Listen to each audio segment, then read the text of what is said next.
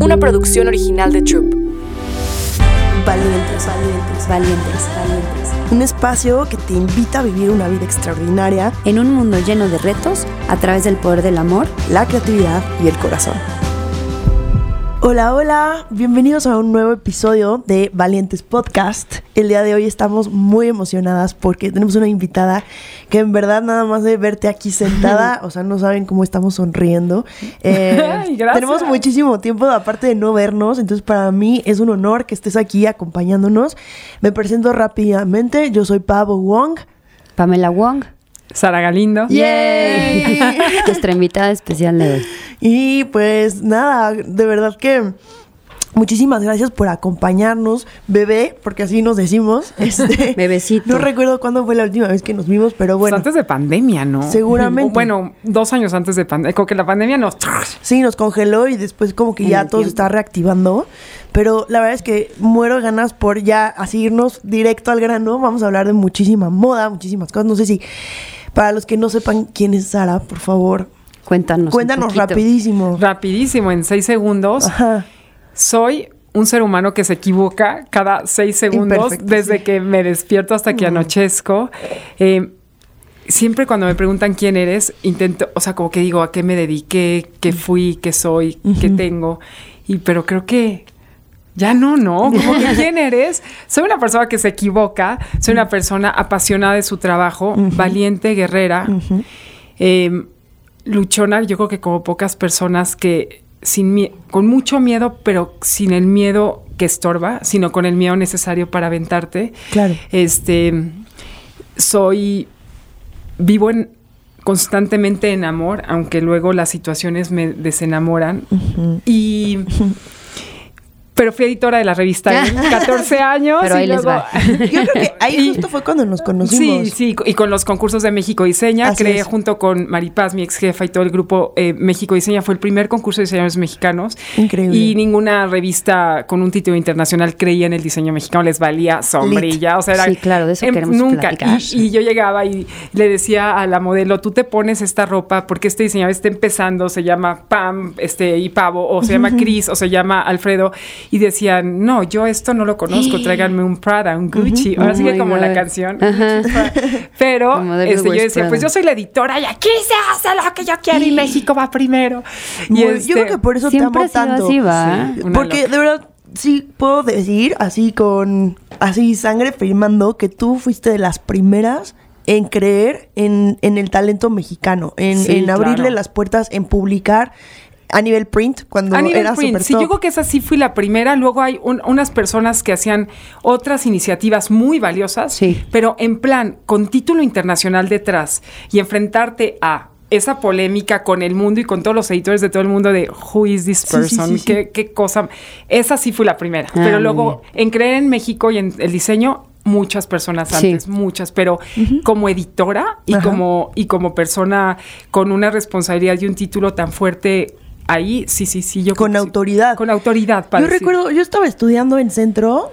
Me acuerdo, eh, diseño de chiqui, me acuerdo, y estabas en centro. Y justo lanzaste esta convocatoria del México Diseña y para mí fue así como, wow, la súper gran oportunidad de que conozcan mi trabajo y eso que iba en quinto semestre. Que una revista conozca tu trabajo. una revista Que una conozca revista tu- te publicara, que te pusiera Sí, una no, era- portada. Y mira, ya ni siquiera la Universidad Centro hacía estos concursos, que me Sí. hubiera encantado que lo hicieran. Iban pero empezando. él lo hizo.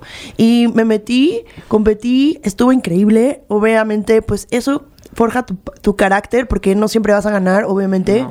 Eh, la industria creativa es súper competitiva y obviamente entras queriendo ganar, pero acá el tema no es ganar, sino participar y aprender del proceso.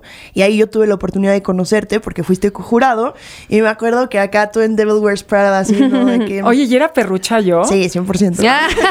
Es que me dicen, oye, Súper. ¿qué, qué- ¿por qué te volviste tan buena onda? ¿A poco era tan perra? O sea, yo me acuerdo que me la creí, o sea, me- no me creía David Wears Prada porque ni, si- ni siquiera, había existía salido la la, película. la peli todavía. Pero sí me tomaba muy en serio, como hoy me tomo en serio las cosas. O sea, es como que era muy profesional, como que decía, híjole. Siempre ha sido muy Sí, profesional. como que decía, no, esto no pasa. porque Exigente, no? sí. Sí, de oye, ¿por qué tienes esta calidad? Sí, sí Pero te- ¿por qué la sí te tela se hace así? No. Y, y hoy que estoy ya detrás y hago todo esto que, que hago, digo, qué razón que al- si alguien me lo hubiera dicho a mí, yo estaría agradecida en la vida. Exactamente. Porque nunca fue con afán de lastimar. Ahora, Jamás. alguien me dio un tip un día, ya no me acuerdo quién fue, algún, algún vicepresidente de mi compañía muy inteligente, todos eran brillantes, como Joaquín, Sí. que me dijo, em, es que nunca te refieras a la persona, sino a la ropa. No es qué malo hiciste, es que qué poca calidad tienes. No, Ah. oye, tu vestido Podría. podría mejorar así. Y, y yo era como muy al grano y al chile y decía las cosas y, ay, porque yo- muy del norte, soy de Saltillo, entonces Ay, sí para es mí... cierto. Y luego dije, no, no todo el mundo entiende Sí. esa directez y uno hay que ser cuidadoso. Sí, sensible. Y hablar de la ropa y no de la persona, porque definitivamente la ropa es una cosa y la persona otra, aunque están íntimamente ligados, no es lo mismo hablarle a la ropa que hablarle a la persona que hace la ropa. Pero yo te, yo te quiero agradecer. Vas a decir que no puede ser que me acuerde, pero justo sí me acuerdo. Y yo te quiero Sí, sí te- agradecer esa sinceridad y esa como dureza, porque en, cuando fuiste jurado y yo estaba participando, me dijiste, quiero que sepas, Paola, que la moda no es un juego. No es un hobby, es, o sea, la moda va en serio. Y justo yo tenía a mi hermana que se acaba de salir de su trabajo para meterse a Pink Magnolia, diciéndome lo mismo, la moda no es un hobby, la moda es un negocio y vamos para adelante y con todo. Y mira, ya pasaron Yo te 13 dije años. esa maravilla, Me dijiste eso. Esto no es para hacerse Bueno, famosos. dominada yo, ¿no? Esto no es para, para echarse flores nada más. La Sí, moda no, es, no, no es un el ego. negocio en serio. ¿Y en ese momento te enojaste? No, no me. Bueno, me. O sea, a ver. Te me quedó como. Te traumé. Me traumaste Tengo que pagarte el psicólogo. Ah. No. te debo algo. Sí. No, al contrario, te debo mucho porque es, Es broma, cierto. es broma. Sí. Porque muchas veces pensamos que dedicarse a la moda es que te estén aplaudiendo en, en una pasarela todos los días y no es así. Pensamos que la moda es estar dibujando todos los días y no es así. Y no es un hobby. Al contrario, de esto vamos a Es pagar renta, vamos a comer, vamos a, a darle trabajo a otras personas, a otras familias. Y esto va en serio, igual que cualquier otro negocio. Entonces Así yo es. tengo mucho que agradecerte por eso y lo recuerdo con amor, cero con rencor, al contrario. Y pues nada, quería como... Yo tengo que agradecerles a ustedes una cosa, y es que una vez hablando con Beatriz Calles, me contó cuando ustedes empezaron a hacer una producción más seria Ah, sí, para una tienda departamental. Y yo tenía esos tabús de eso, no sé, hace, aunque Target lo hacía y lo hacían estas departamentales grandes y cómo fu- se fusionaba el diseño con esto. Y yo tenía estos tabús muy imbéciles y muy estúpidos. Pero sobre todo decía cómo te avientas una carta de ese tamaño cuando no estás preparado para hacerlo. Y ustedes para mí fueron unas maestras en ese momento porque yo decía, siempre decía, las niñas Pink Magnolia pudieron y lo están haciendo y es como ser valiente de aventarte a cosas que, oye, tú no vas a nacer sabiendo cómo maquilar para Target ni para diseñar para este Walmart, me da igual Nada, quién sí, sí. Nadie sabemos, es más, nadie sabemos ser mamá, nadie sabemos ser esposa, Nada. nada. Sí. Todo lo vas a aprender en el camino, pero es muy padre que te atrevas y lo hagas. O sea, es- Así es. cuando a mí me dieron la revista, él, yo, ¿qué ibas a ver hacer revistas? Ni siquiera había gente que quería ser editor.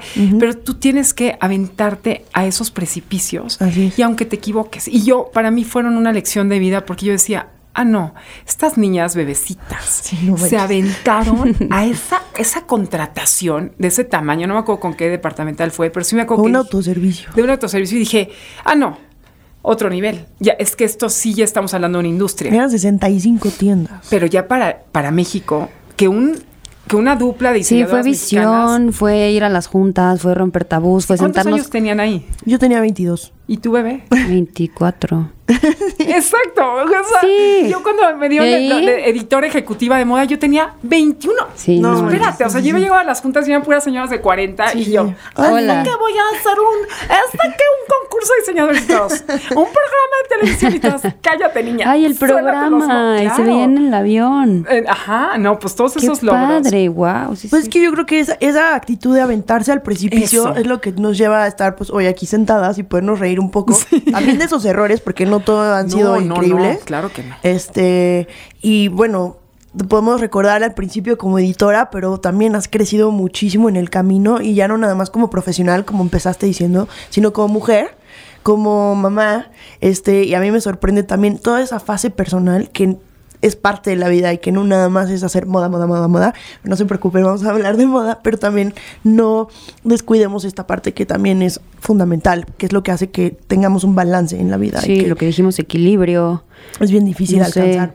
en Que nadie lo alcanza, chiqui. Al No, final del cero. día, después de haber visto, vieron esta eh, serie de en Netflix de este psicólogo que solo te dice al final, algo de lo que sí vamos a estar seguros es que nunca vas a encontrar ni la plenitud, ni la felicidad, ni el balance. O sea, que déjate de preocupar. ¿Y quién? Bueno, fue liberador porque Sí. aun cuando estás en el lecho de la muerte y estás a nada, tampoco llegaste a la plenitud. Entonces, ¿de qué se trata de la plenitud?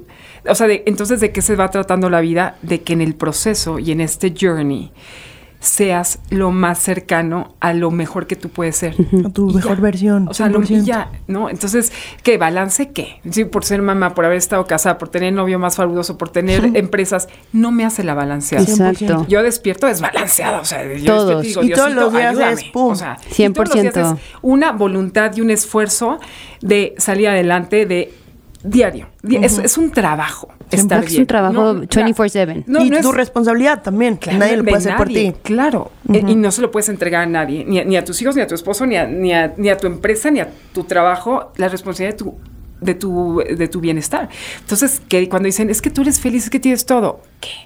Yo trabajo personalmente todos los días en mi persona, en mi mente, en mis pensamientos, me, 100%. me callo al- a la Sara destructiva conmigo misma, callo los lo- todo el día estoy callando esa voz que Sí. me va destruyendo porque si me dejo, bebita, No, bueno. ah no, o sea, ahorita estaría en- con una cobija desde hace 15 años, ¿me entiendes? Sí, obviamente, yo también. Ni siquiera estaría aquí. No, hombre, O sea- porque tú te puedes dejar ir como gorda en tobogán, Sí. digo, como yo en tobogán, como una foca.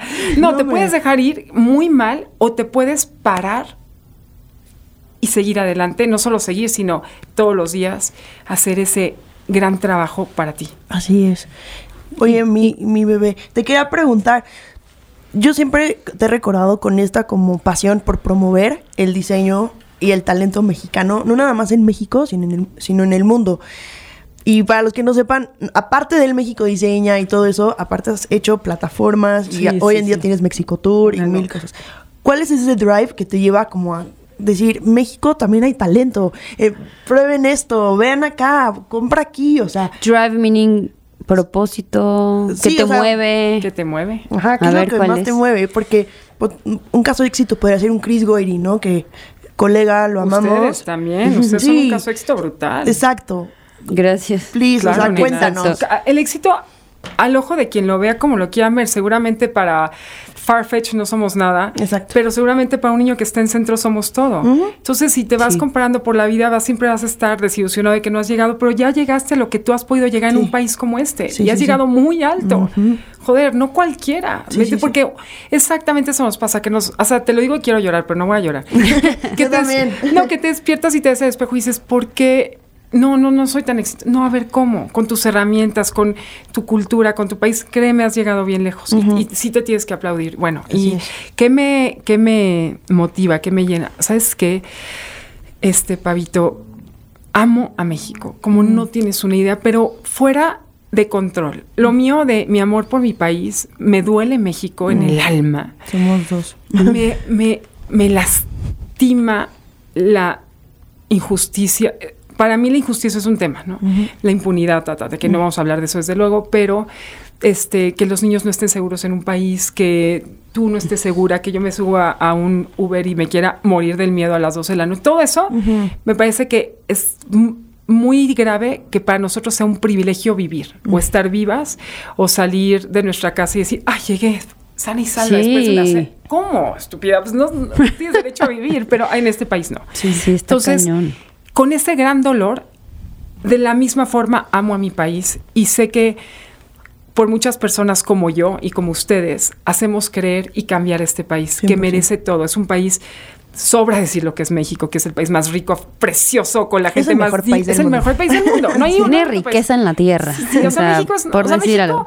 Yo creo que cualquier No hay persona duda. llega del mundo, de cualquier lugar del mundo, dicen que se, se quedan alucinados, pero y nosotros también. X, eso sobra decirlo, pero entonces, ¿por qué no estamos bien? Porque es un país con tanta ruptura, con tanta este, fibra tan deshecha, fibra social, fibra de todo tipo. Entonces, me duele tanto que me siento como la rescatadora de mi pequeño granito de Sí, arena. en tu núcleo. En mi, en mi En lo que maldito puedes. núcleo de un peso, de, o sea, chichi, me da igual. Sí, no. Pero yo sabía que lo que tenía que hacer y la decisión que yo tomara de la profesión que tomara iba a ser la gran diferencia en este país.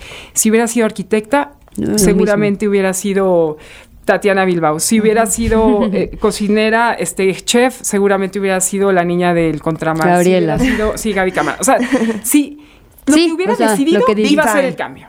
En lo que fuera y que es para padrísimo México. poder tener ese chip en tu corazón. Es un chip que dices, esto es para... Entonces, cuando empecé mis plataformas, decía, bueno, ir a competir al mundo con México en tu corazón o en tus banderas o en tus empresas, es difícil porque México todavía hay como esta incertidumbre en el mundo de qué es México. Esto estoy hablando hace 15 años. Entonces empecé a abrir mis tiendas para que todos los turistas vinieran, que es kilómetro 33, a Amo. comprar a México lo mejor de México, ¿no? Y luego México Tour, que es para hacerlo online, que esto fue hace 10 años. Pero hoy creo que ya México está más que claro por el cine, por la gastronomía, por el, la cultura, por el arte contemporáneo, por tantas cosas. Ya quedó muy claro para el mundo Sí. que México es lo más chic del planeta. México Gracias es el Dios. país más lujoso del planeta. Y es un, fin. sí, por fin. Entonces ya no te toca estar Abriendo como antes. como antes nos tocó Sí. a todos. Sí, les tocó una buena época, No, señores. nos tocó sentarnos en una y decir, oye, vuelves a hablar así de México y me voy a levantar de la mesa. ¿Cómo, pero en qué mundo vives? Sí, sí, sí. Me- a mí me tocó. vivirlo Ay, mucho. Y ahorita ya no. Ahorita tú dices, soy de México y, y ya entienden Ah. que- de qué va. Sí. O sea, entonces eso nos tocó vivirlo a nosotras. Sí. Entonces ahora pienso, cuál es el siguiente paso dentro de este propósito de vida que siempre fue impulsar a los creativos y diseñadores mexicanos es irme, pero irme a montar todo allá y que Mm. se siga spreading. Wow. O sea, o sea, se siga haciéndolo así porque aquí en México también sí pienso que hay un techo donde Sí. Topas. donde topas. Y cuando eres el mejor, la mejor, en nuestro nivel de un peso de Sí, me da igual. mini o sea, núcleo. mini núcleo, lo que tú eres. O sea, no, estoy- a ver, no vamos a hacer a Mancio Ortega, bebé. Sí, no sí, traemos no, no, no. detrás. No, sí. Ah, va. No, voy a- no, pues ¿cómo haces eso? Sí. O sea, tendrías que ser, digo, me, me imagino que Coppel tiene una posibilidad de ser Amancio Ortega, me imagino. Sí, que tiene un poco más de- Liverpool tendrá un pelín posibilidad, pero hablamos en serio, los creativos no tenemos esa posibilidad hoy. O sea, el creativo tiene la oportunidad de diseñar para Valenciaga si quisiera, o ser un Chris Gory o ser unas niñas Pink Magnolia, pero crecer y ser un magnate de la moda, Sí, aquí en México está topado. Ey. Porque Sí, no es una dices. prioridad. Entonces, relax, relax, como dicen mi psicóloga, relax. Y, uy, déjalo ir. enjoy, ajá. enjoy the ride. Este, let it go. Ya con esta vaina de estar eh, completamente trastornada de que no llegas. No, no. Es que es en un país como México, que lo tiene todo y todo, también es cierto que hay ciertas industrias que hoy no son prioridad para México. Y está bien, hay otras prioridades. Y qué bueno que sí la hubo para la gastronomía, qué bueno que sí la hubo, pero al menos con lo que estamos haciendo nosotros creo que estamos, hemos abierto un gran camino y quizá no nos toque ver lo que sigue. No, quizá. no. Ojalá que A sí. nuestros hijos Ay, sí. se me puso la piel chinita. No, a ver no, qué pasa. Sí, a lo mejor nuestras Sí. hijas que van a tener nuestras empresas lo van a ver, pero a nosotros Hay que seguir construyendo. Sí, son cositas. Es que veníamos de la nada.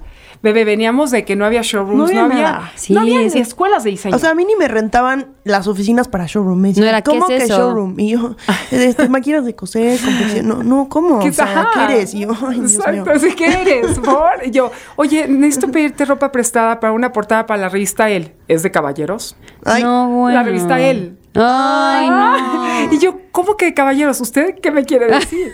y yo, no, chiquis, E, doble L. Bueno, venimos de ahí, De chiquis. que métete sí, a. Google. No O hay Google. No hay Google, no existía ni el WhatsApp. No había Instagram, No, no. nada. Qué fuerte. Nos tocó muy, Muy muy, fuerte. cañón. O sea, nos tocó picar piedra tan cañón que a nuestros hijos ya les vamos a dejar el pavimento. A ellos les toca hacer los amancios Ortega, si es que lo deciden hacer. No estoy este, poniendo ningún, Ajá. este, ninguna ahí, este, presión para la gente joven ni nada, pero ellos sí ya la tienen planita. Sí. Nosotras era probar que había talento, probar que había, que se podía hacer un negocio. taller. que- que todavía no le hemos probado lo del negocio, ¿eh? Ay, Aquí en México Todavía no. No ni hay. el más cañón que lo haya logrado, podemos hablar de un... Oye, por ejemplo, un pina cobalín.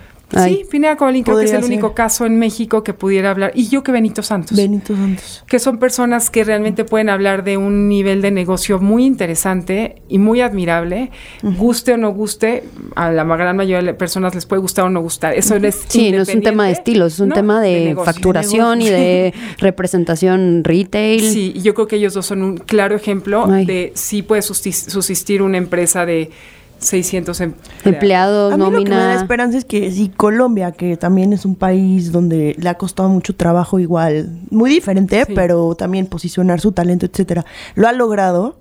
Porque sí, hoy en día claro. sabemos que ya hay marcas colombianas vendiendo en el mundo y que son negocios bien hechos. Creo que quizás puede haber una esperanza para México, pero como dices, sí hay un techo que te topa. Sí, tú y, que, y ver, Patito, o romper ese techo, eso es- Fabito, ¿cómo, qué, qué diferencia crees que hay entre México y Colombia? O sea, ¿cuál? ¿Real? Te juro lo he pensado y yo solo voy a decir, puedo decir algo que no lo voy a decir después de que tú hables, lo diré, pero solo puedo pensar en algo. Pero, ¿qué ¿realmente qué nos hace diferentes cuando yo creo, perdón, amo Colombia, vaina, este, bebés, berracos, todos son mis ay, amigos, tranquilos, pa- parsas son mis hermanos todos. Sí, sí. México es un gran país. Además, la cercanía con Estados Unidos. Eso es lo que eh, geográficamente, el, el tamaño, todo lo veo de... ma- ¿Qué pasa? ¿Cuál es la gran diferencia? Dime tú qué piensas. la verdad no tengo respuesta. Yo creo, por lo que he vivido, que no tienen una. No tienen espacio de representación de comercial y por eso tuvieron que salir todos al mundo. O sea, ¿cómo O no sea, tienen retail? No.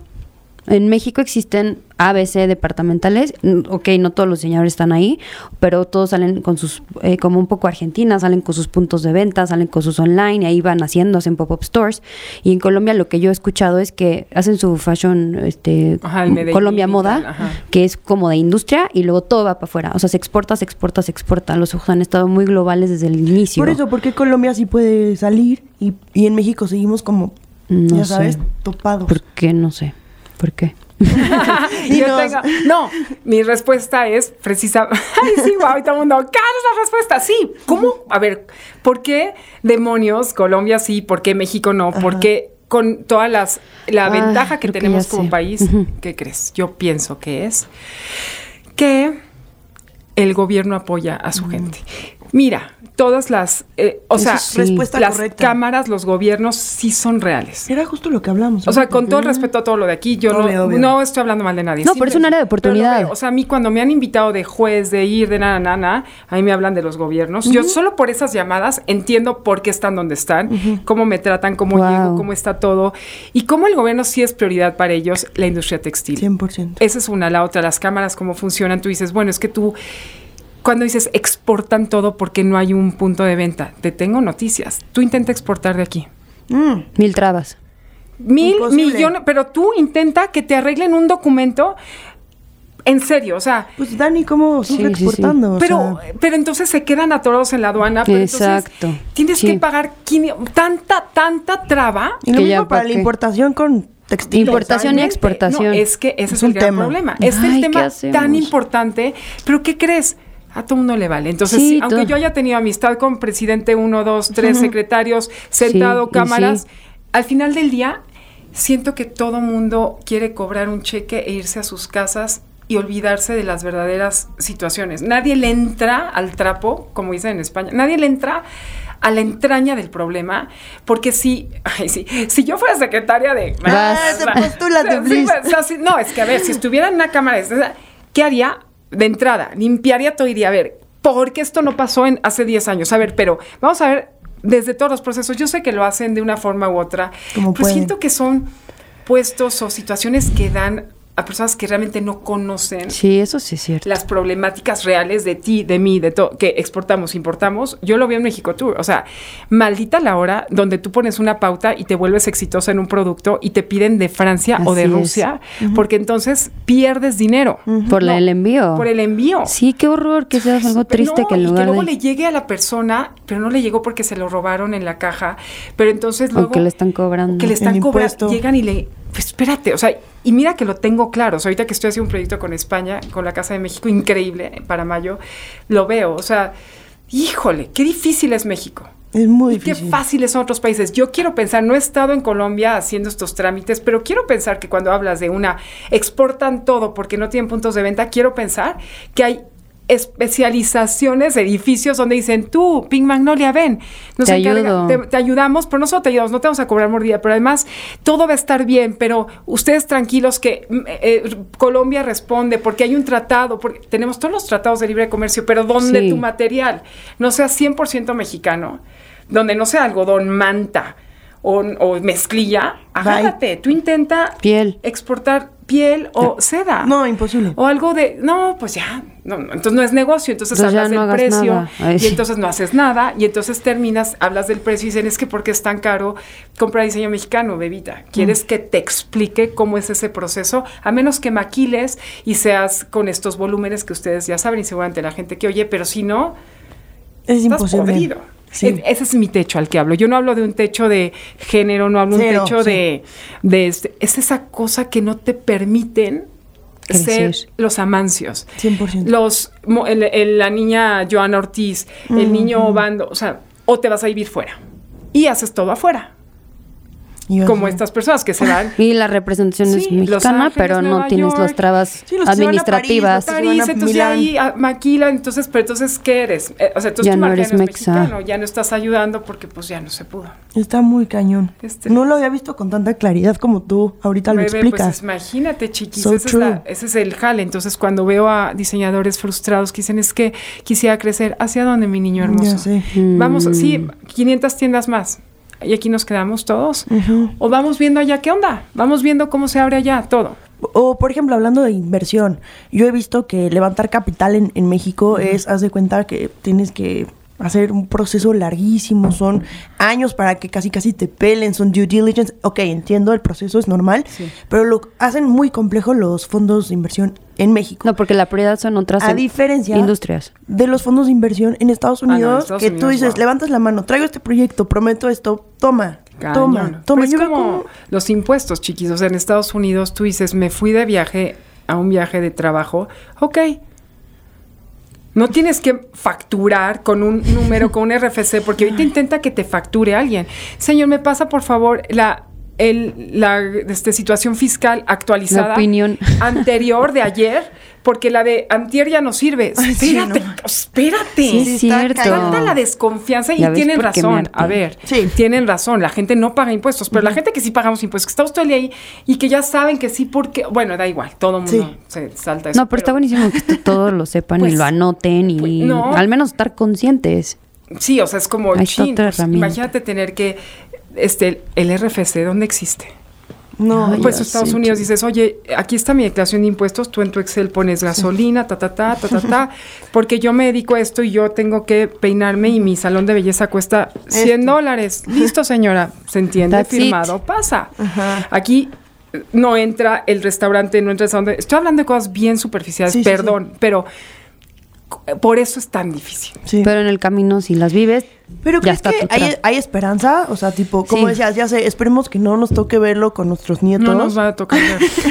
no nos va a tocar verlo y, y ve cómo están las cosas y ve cómo se van poniendo. Yo no sé, yo creo que nos vaya a tocar. Ok.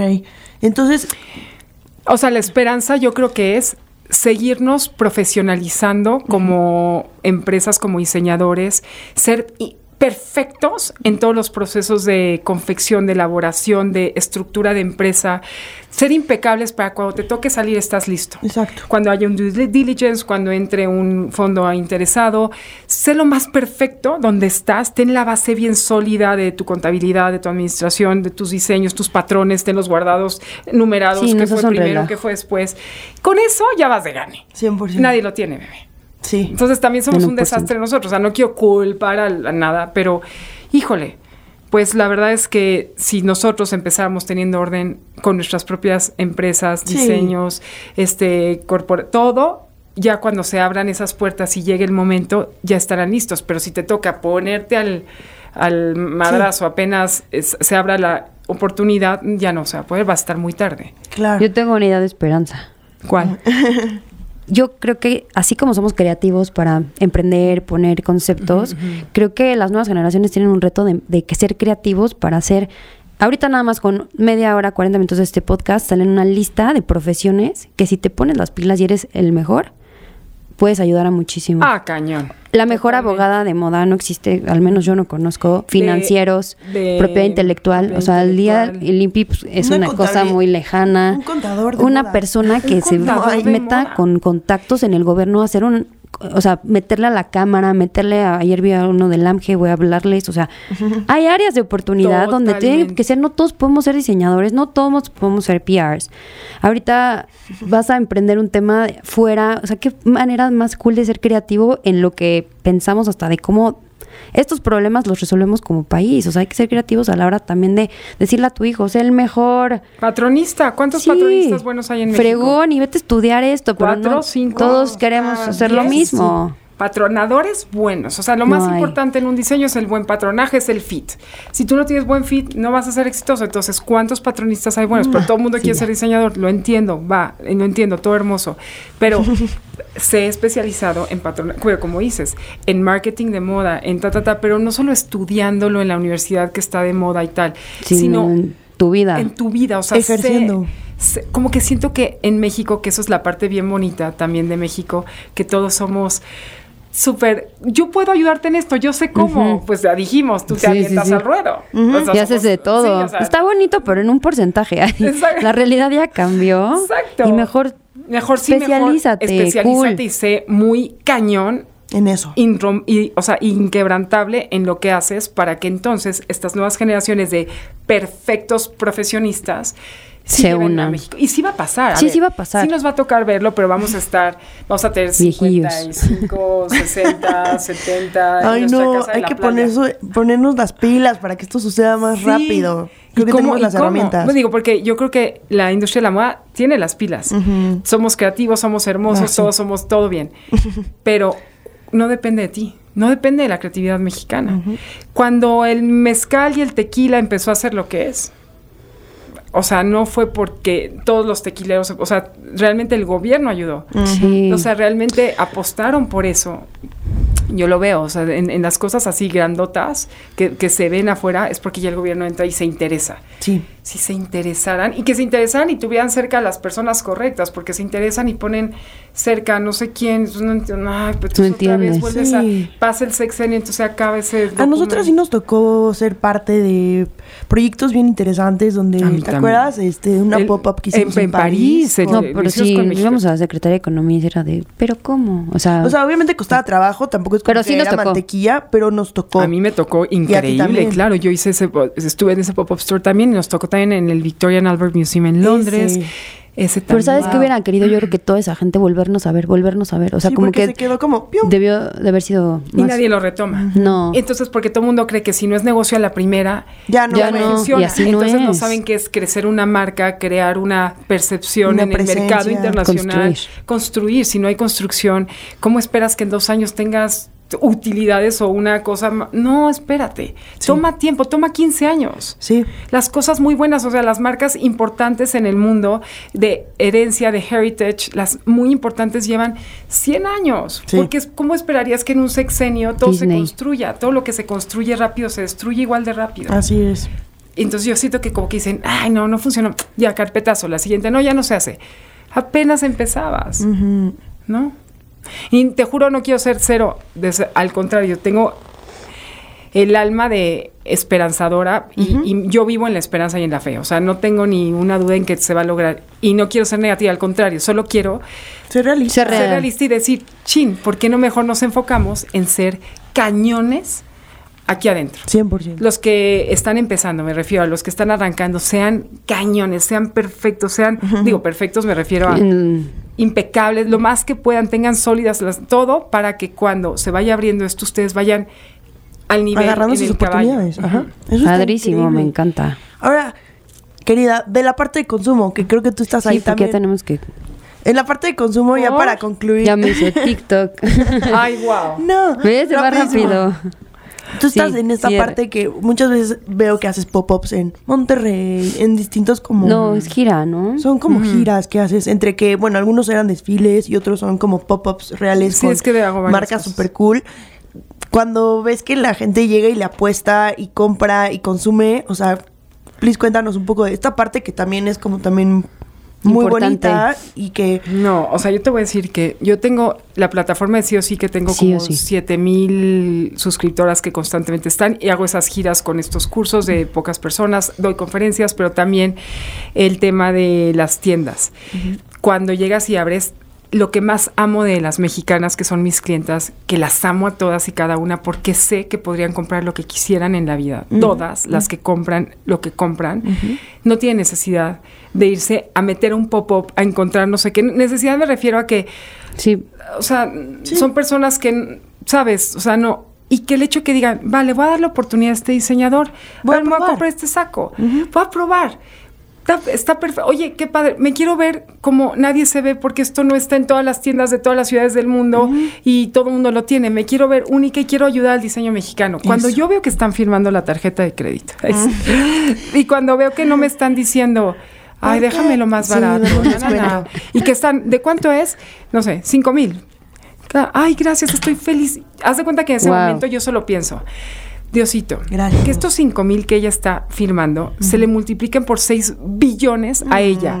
Al que hizo la pluma, al que hizo el papel, al que hizo el vestido y toda la gente que estamos aquí porque ella está confiando y porque... En todo esto. creen- O sea, Qué bonito. es que es cañón porque ellas tienen el dinero para hacerlo y creer en México es la responsabilidad de todos, pero ciertamente ellas podrían hacerse locas. Sí, decir, ah, está muy bonito y irse, ¿sabes? Ajá, O sea, ajá. No, y cuando veo que hacen el esfuerzo y dicen, a ver, bueno, ya Está sabes, bien, digo, sí. híjole, ya sé, chiquis, porque, sabes, comprar algo de una marca que Es no conoces, cariño.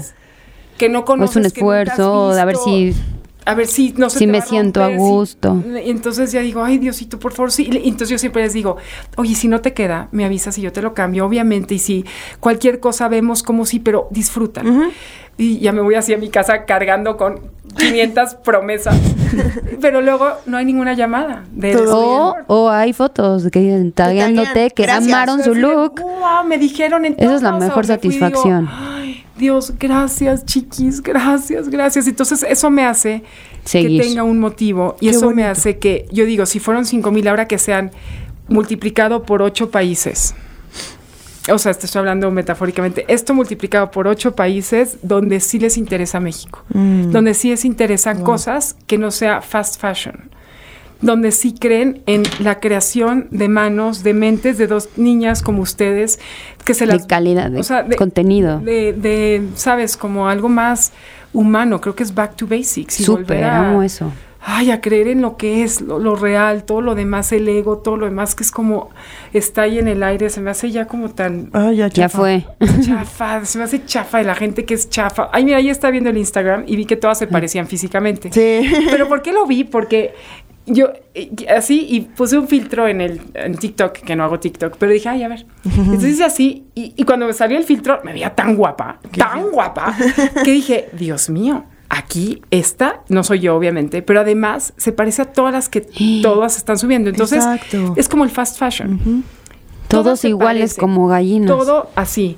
Todo, pero hasta qué, ca- qué cañón que como robots, todos perfectos. No, no digo que ella esté fea, nada. Solo estoy diciendo que todos robots Eh, perfectos. Aesthetics. Entonces digo, qué padre poderte salir de ese filtro mental de consumo, el filtro de pertenecer y no tener que llevar eso que te dice que tienes, la pulsera que dice que tienes X dinero en el banco, la bolsa que dice que eres no sé qué. Me da igual todo. O sea, todo el mundo hemos pasado por ahí.